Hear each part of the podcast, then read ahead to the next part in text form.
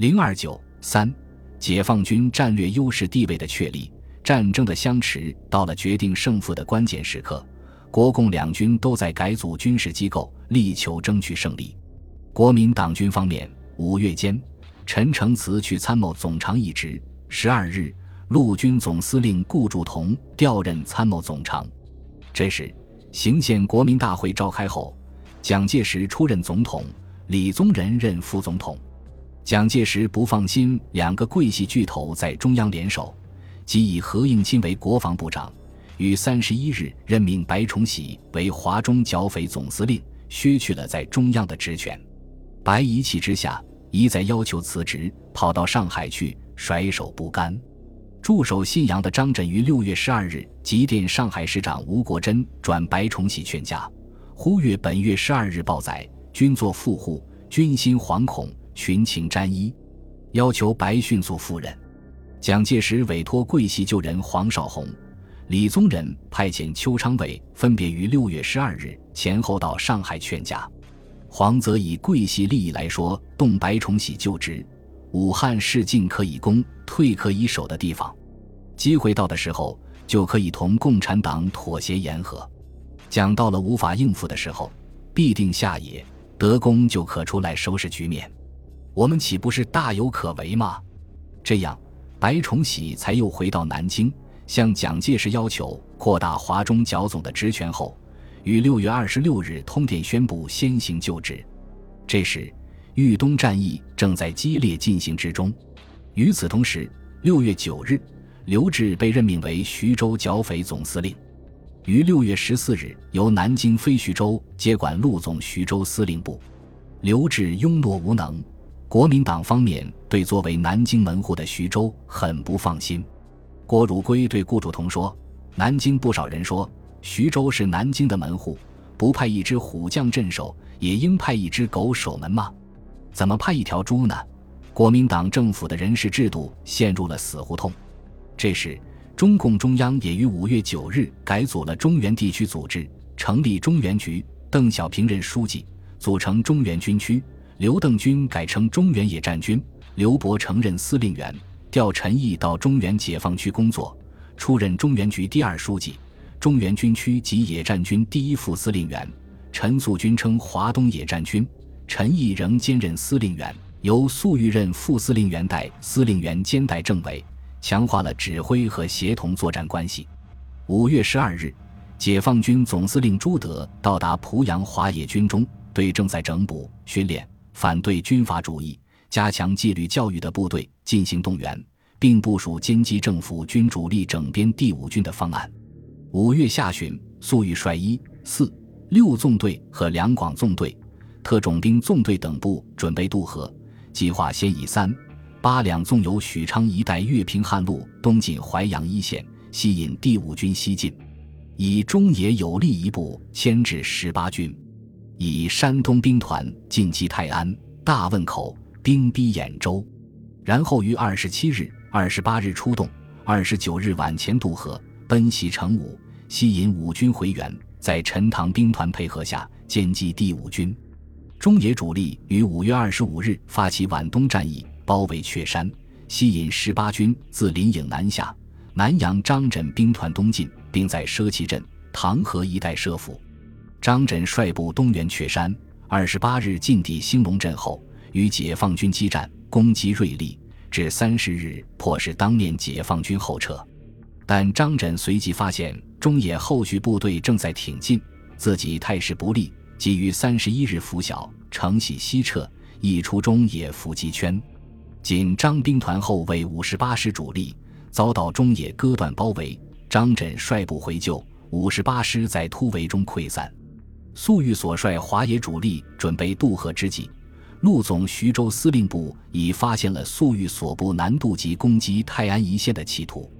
二十七日，鲁西据刘汝明报告，已有共军一个纵队渡河到运城附近。有二随区报，共军已于泰安与我军小接触，金浦演技段大有山雨欲来之势。国民党军已如惊弓之鸟。中原形势告急，国防部急令五军在这城停止。三十一日，徐州司令部命令五军开回商丘，七十五师开回祁县。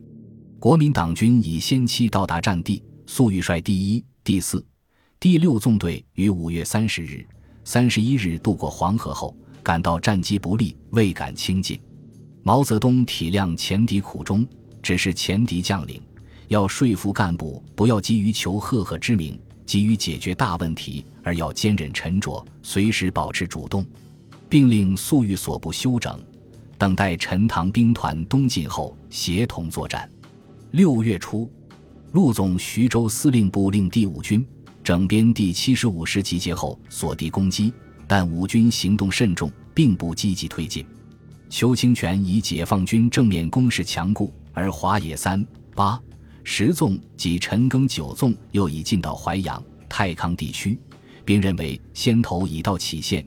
以解放军将与其决战，决调整部署，采取守势。两军在菏泽据野间相持，双方均不敢主动出击。国民党军为应付未来的大战，十一日，徐州司令部命令五军七十五师靠拢，准备从苏北调整编八十三师、二十五师到鲁西，以黄百韬为兵团司令，七十二师集结待命，以六十三师一旅开砀山。并准备调十八军和六十四师到鲁西战场，但蒋介石未令十八军启动。十二日，邱清泉报告，准备八十三师加入后再真面目攻击。徐州司令部命令五军七十五师应速靠近，准备决战，但七十五师于十四日晚撤退，准备整补后再向成武前进。十五日，徐州司令部不知道七十五师去向。出动空军也终日没有找到，直到十六日，邱清泉电告徐州司令部，沈建之不遵命令，擅自撤退，请予以处罚。刚刚到任的徐州剿总刘峙于六月十九日飞郑州指挥，刘回忆说：“我欲放弃预备，以救开封，比利尔后之所地攻击，以免死守一地，坐等挨打，未获实现。”国民党军内部协同出现了深刻的矛盾，粟裕屡次准备出击五军，均因敌军密集、战机不利而放弃。为此，毛泽东指示前线将领缩小歼敌目标，此次战役目的旨在歼灭七十五师，不要企图打五军，待七十五师歼灭后再做打别部之部署。六月十五日，粟裕鉴于国民党军将向鲁西南进攻。为避免正面作战，向中共中央军委请示，以东进的陈塘兵团攻击开封，以主力阻援，并待机歼敌。十六日，因军情紧急，粟裕未待军委命令及独断的命令，各部出击。十日夜，陈塘所率三八两纵骑对开封发起强攻，徐州剿总调蓝峰的整六十八师的一一九旅西援，郑州的四十七军东援。东援部队遭到中野第九纵队的阻击，陈塘兵团经洛阳战役后，攻坚能力迅速增强。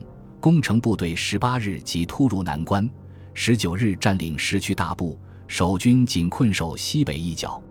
五军七十五师十八日起向曹县、定陶一线进攻，遭到顽强阻击。这时候，国民党军在战地组织兵团。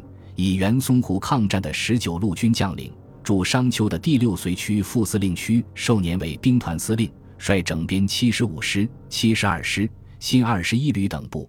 十九日，令区兵团拘束当面之敌，而令五军和刘汝明四随区主力西进，以解开封之围。同时，蒋介石于十五日电令十八军由驻马店向商丘增援。但二十日至上蔡一线仍被汉口指挥部调回，蒋介石和白崇禧的矛盾，对当前军事产生了明显的影响。二十一日，蒋介石亲往郑州指挥，并到开封上空视察，命令邱清泉无论开封情形如何，必须兼程急进。但邱部遭到顽强抵抗，进展迟缓，已无力挽救开封守军。二十二日，开封失守。守将李仲新被击毙，徐州剿总仍以五军向开封、陈留攻击，以驱兵团向杞县推进。解放军占领开封后，即搬运军需物资，准备在运动中歼敌。至二十五日，五军被阻于曲兴集以西，驱兵团被阻于睢县以东。徐州剿总建议以五军向杞县，协同驱兵团歼击当面之敌，或者改取守势转向兖州作战，但决策迟缓。二十六日，解放军撤出开封，五军先头旅随即进驻，主力向通许方向追击。二十八日晨，国民党军统帅部方才讨论作战方案。郭汝瑰日记记载：六时半，去国防部见方天以后，再往叶固总长，将徐州所拟方案呈出。宜乃请贺部长、刘次长、易速、天意等研究。刘维章不同意以区修两兵团于这城附近取守势，而主张继续南下，协同十八军方面夹击陈毅主力。余乃告以十八军十天已不会到达沙河以北。无人指导，不可不注意及此。正当国民党军统帅部对作战方针犹豫不定之际，自开封南下的邱清泉兵团与在睢起徘徊的驱兵团之间出现了四十公里的空隙。华野立即抓住战机，自二十七日晚出击，至二十九日晨，隔断了邱区两兵团之间的联系，将驱兵团分割包围，予以歼击。邱清泉遭到三八。十纵及两广纵队的阻击，竟声称不能援助七十五师。驱兵团被围后，徐州剿总即令邱兵团东进，黄百韬兵团西进援救，并令第五随驱部队自上蔡一线北进。七月一日，蒋介石严令邱兵团增援。据报，帝今日只派第二百旅与第八十三师向东进攻，而仍留主力在西面，为参加向东增援作战。故桃林港、许村仍难攻克，无任害矣。当此革命战争同生死、共存亡之际，对沈师长等切勿稍存义气，更不可报复前嫌，免致为匪各个击破，同归于尽。邱清泉本人则对参谋本部的指挥十分愤慨，曾集合兵团重要干部，痛斥上级指挥的失策，竟停止与参谋本部的通讯联络，独断专行。黄兵团远道复员，行动十分积极。三十日在商丘集结后，即于七月一日起广正面猛烈推进。华野于分割包围区兵团后，先行集中兵力歼灭新二十一旅，而当面压力尚不严重的整七十五师竟只图自保，不肯积极策应作战。兵团司令区寿年对所部指挥不动，忧愤难抑。战至七月二日。整七十五师主力被歼灭，屈寿年和师长沈成年被俘。本集播放完毕，感谢您的收听，喜欢请订阅加关注，主页有更多精彩内容。